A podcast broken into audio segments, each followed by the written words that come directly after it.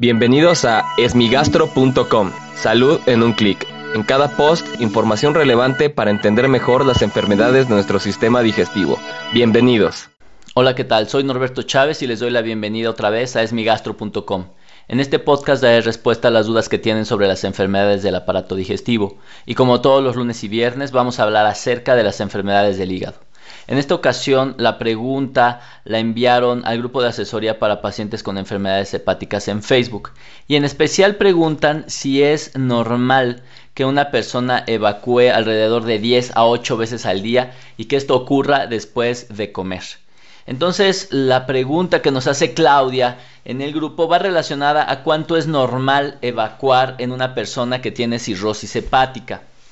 Y esta es una pregunta importante porque sí puede cambiar. Es decir, el estado de la enfermedad sí puede ser importante para saber cuánto es el número normal de evacuaciones que debe de presentar un paciente.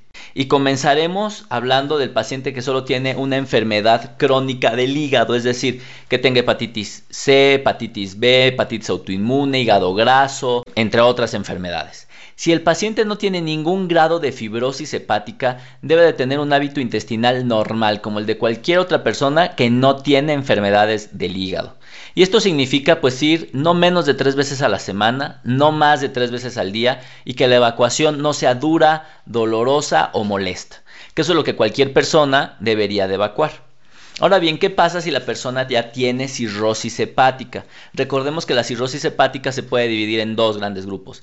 Los pacientes que tienen cirrosis compensada, es decir, no han presentado varices esofágicas, no han presentado encefalopatía, no han presentado asitis o agua en el abdomen, y el grupo de pacientes que tiene una enfermedad descompensada, es decir, tiene varices esofágicas que incluso ya pudieron haber sangrado, pudieron tener líquido en el abdomen, es decir, asitis, que pudo ya haber también se complicado con peritonitis bacteriana espontánea o síndrome patorrenal o que tengan encefalopatía, este estado neurológico alterado. Si el paciente tiene una cirrosis hepática compensada, es muy probable que también deba de tener un hábito intestinal normal, es decir, no más de tres veces al día, no menos de tres veces a la semana, que no sea molesto, que no sea doloroso, lo que llamamos una evacuación satisfactoria. Sin embargo, en aquellas personas que ya tienen cirrosis hepática descompensada, y particularmente aquellos que ya han presentado algún cuadro de encefalopatía hepática clara, manifiesta, o en aquellas personas que después de una evaluación